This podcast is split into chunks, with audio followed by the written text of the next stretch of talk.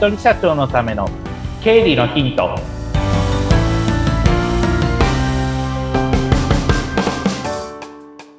皆さんこんにちは。理財実践塾株式会社の池田孝之です。こんにちは。インタビュアーの水野紅子です。本日もよろしくお願いいたします。よろしくお願いします。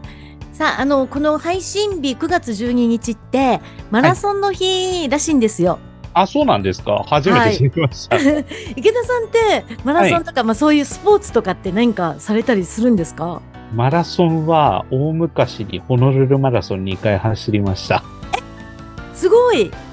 完走できましたか ?5 時間40分ぐらいでしたね、その時。ええー、羨ましい。いつか行ってみたいんですよ。いつか行きましょう。そしたら。うん。あのー、ね、景色とか見ながら走るのって気持ちよさそうなんですけど、そんな感じではないですか？えっと、僕は終わってから、えっと、ウェアのまんまで海に飛び込みました。ああ、でもそれも良さそうですね。すごく気持ちよかったですね。ですね。え、あの、それ以降はマラソンとかそういったことは？やってません。そうなんですね。ちょっとまたチャレンジしましょう。はい、ぜひぜひよろしくお願いいたします。お願いします。さあ、そんな池田さんと今日も、えー、いろんな話をお届けしていきたいと思いますが、どんな話題になりますか？はい。えっ、ー、と、経営者にとっってみれば一番気になる話題かと思うんですが、インボイスって言葉をもうよく耳にしてると思います。はい。で、いよいよ10月からインボイス制度開始になるんですけれども、うん、ここでもう一回ちょっとインボイスのおさらいプラス、はい、10月に向けてちゃんとできているかどうかのチェックっていうところを、えー、4回にかけて、えー、話をしていきたいなと思っております。はい。まだまだ先だと思っていたらもうすぐですもんね。もう1ヶ月ないですよっていうところで。はい。まあ、インボイスって何っていうところをもう一回ちょっと、あの、おさらいしておくんですけれども、詳しくは、えっと、インボイ、インボイス制度っていうふうに、えー、キーワード入れていただくと、国税庁のホームページにたどり着きますので、そこもご覧いただいたり、その国税庁のホームページの中にも動画があるので、ぜひそちらでも確認はしていただきたいんですが、はい。まあ簡単に言うと請求書をちゃんとまあ出してくださいねっていうところですね。消費税がどのくらいかかっているかとか、何に、何をいくら買ったのかっていうところをちゃんとまあ書いて、えー、出すっていうのをちゃんとしてくださいねっていうところが、まあ、定められるよっていうのが10月から始まる制度になっていくわけなんですけれども、その時に、まあ、あの、買い手側、まあ、要は、物を買う人としては、請求書、まあ、売り手から交付された請求書だったり、領収書を保存する必要がありますよっていうのが、えー、ちゃんと義務化される。まあ今までも領収書とか請求書というのは保存してる、あるはずなんですけれども、はい、それがちゃんと、えー、より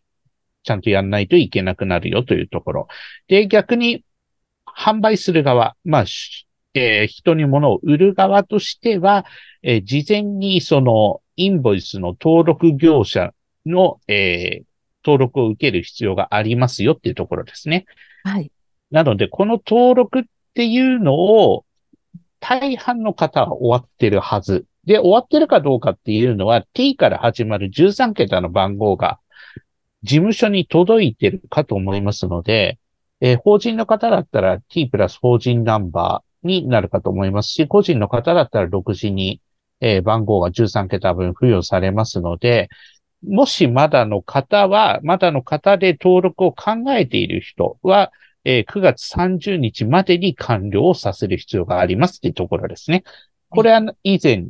えっ、ー、と、よくよく見たら約1年ぐらい前に話をしていたものになってるんですけれども、まあ、11月ぐらいに話したものもちょっと合わせて、えー、お聞きいただけると嬉しいんですが、登録って、ベニコさんって登録ってされました？確定申告の時に、あの、申告会場で、あ、した感じ、ね、やりました。はい。それであればもう、あの、本来はまあ3月31日までだったけど、延長して今9月30日までになっておりますので、はい、まあ迷ってる方、まあじゃあ登録するかしないかっていうところに多分なってくると思うんですけれども、これはもう、一言で言うと取引先との関係ですね。例えば、その自分の販売する先が会社の人が多い場合だったら、やはり、あの、登録するっていうところは選択肢に入れておいた方がいいでしょうし、相手の会社さんのことも考えてっていうことですけれども、で、個人の方のみの商売っていうことであれば、まあ、ちょっとそれは、えー、まあ、売上とかの兼ね合いも考えて、まあ、登録するか否かっていうのは、えー、顧問のゼリーション先生に相談していただければと思っております。で、登録する場合には、えっ、ー、と、e-tax で登録することもできますし、あとは、えっ、ー、と、何でしたっけ？紙で、えー、ダウンロードして、はい。それで登録するっていうこともできます。うん、ただ、登録には今かなり時間がかかっておりますので、そこはちょっと注意が必要なんですけれども、そうすると、まあ、ちょうど間際になってくるので、えっ、ー、と、登録をしたかしてないかっていうところが、やはり、あの、お客さんとしては気になってくるところだと思うんですよね。はい。で、登録したのであれば、あの、問題はなく、えっ、ー、と、多分番号の通知とかって一部の大きい会社さんとかだと来てると思うんですよね。えー、うちのお客さんでも何社か、あの、登録番号これになりましたので、みたいなことが通知で届いたりしているので、はい、それでもうすでに登録している方だったら、お互いのそのインボイスの番号っていうのを通知していることも多いと思うんですけども、うん、もし、例えばじゃあ、えー、取引先、まあ、想定としては、自分が物を買う側ですね、仕入れとかをする側で、うん、はい。インボイスの登録ができてるかできてないかどうかちょっと不安って場合には、一回まあ会社さんに問い合わせをした方がいいのかなと思います。もうそういう時期に入っておりますので、10月からその、えー、インボイス始まりますので、そ、それに伴ってまあ消費税の計算にも大きな影響を及ぼしますので、登録ができているかどうかっていうのを今一度確認したいんですけれども、みたいな感じで、まあ、電話でもいいですし、でも電話よりかはまあ文章の方が記録に残りやすいので、文章で、えー、まあ登録、ちなみにうちの番号はこれこれこうです。もし登録番号、えー、決まっておりましたら、えー、こちらの返信を封筒をつけて送っていただけると助かりますとか、メールで送っていただけると助かりますみたいな、そんな感じのことをもうそろそろやり取りしていい時期だと思いますので、それで登録してる業者さんの、えー、インボイスのナンバーを、まあ、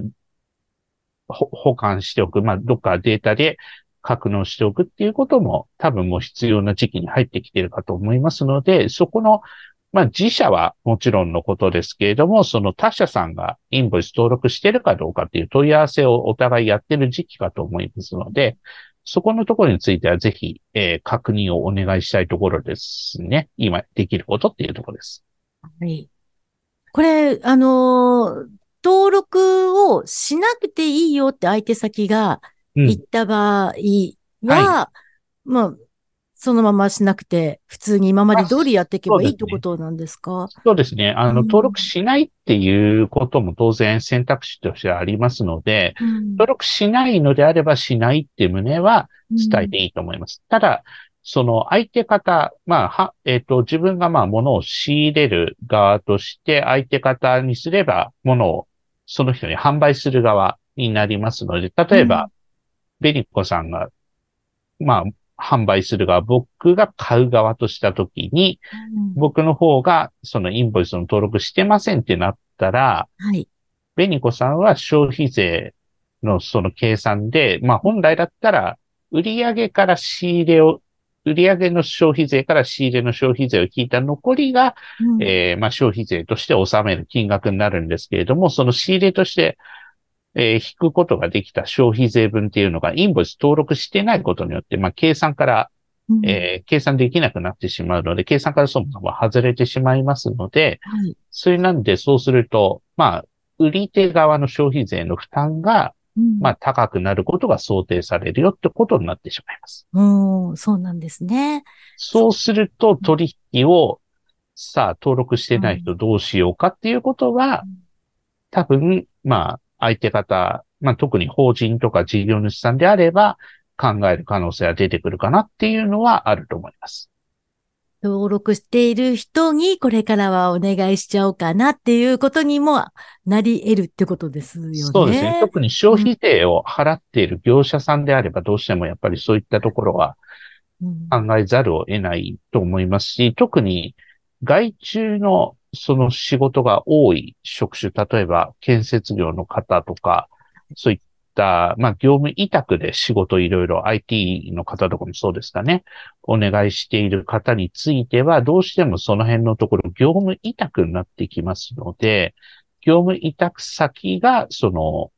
インボイス登録してるかどうかっていうのはチェックは必要になってきます。うん、そうですね。もう本当に、あと、期間が少ししかないので。そうですね。ね3週間 ?2 週間ちょいか。うん。ですね。なんとなく、あの、こういうことって、ちょっと後回しにしたくなるような ことだったりしますけども、もう後がないですよっていう形で。だいぶ先と思ってたものがもう目の前に迫ってきているという感じなので。うん、うん、そうですね。しっかりとここでまた、あの、取引のある方に確認をするのが大事ですよってことですね。そうですね。まずはそこが、まあ、自社のその登録してるかどうか、するかどうかっていう決断ももちろん大事なんですけれども、はい、同じぐらいにその取引先の方が登録しているかどうかっていうところをちゃんと、えー、確認をする。で、もし登録してあったら、えー、番号位置を控えてもらうというところが大事になってきます。はい、ということなので、リスナーの方々、ぜひここでまた改めてチェックをしてみてください。ということで、はい、今日はありがとうございました。ありがとうございました。